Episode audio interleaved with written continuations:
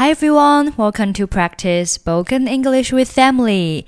欢迎收听和 Emily 一起练口语，我是 Emily。Okay, today's sentence is under the weather.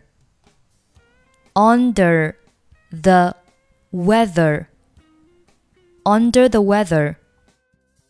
Under the weather 意思是心情不好，身体不舒服。 但并不指代特别严重的疾病。比如说，What's wrong with you? You look a little under the weather. 你怎么了？看起来心情不好。I was still feeling a bit under the weather.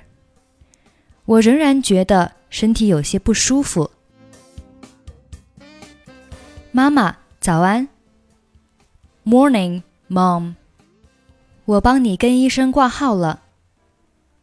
I made a doctor's appointment for you. 不要，我很好，我不需要看医生。No, I'm fine. I don't need to see a doctor. 那我想你已经健康到可以先清理房间，再去上学。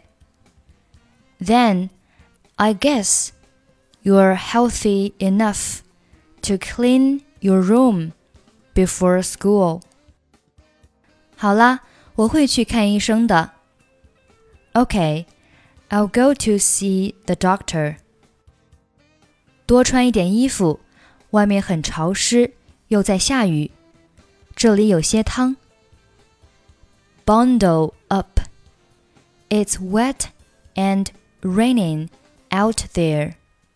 Here's some soup. 又是鸡汤。Chicken soup again. 亲爱的，汤对身体很好，身体不舒服时最需要这个。Soup does the body good, sweetie. It's what you need when you're under the weather. Morning, Mom. I made a doctor's appointment for you. No, I'm fine. I don't need to see a doctor. Then I guess you're healthy enough to clean your room before school. Okay, I'll go to see doctor. Bundle up. It's wet and raining out there. Here's some soup. Chicken soup again? Soup does the body good, sweetie. It's what you need when you're under the weather. Okay, that's it for today. Thanks for listening.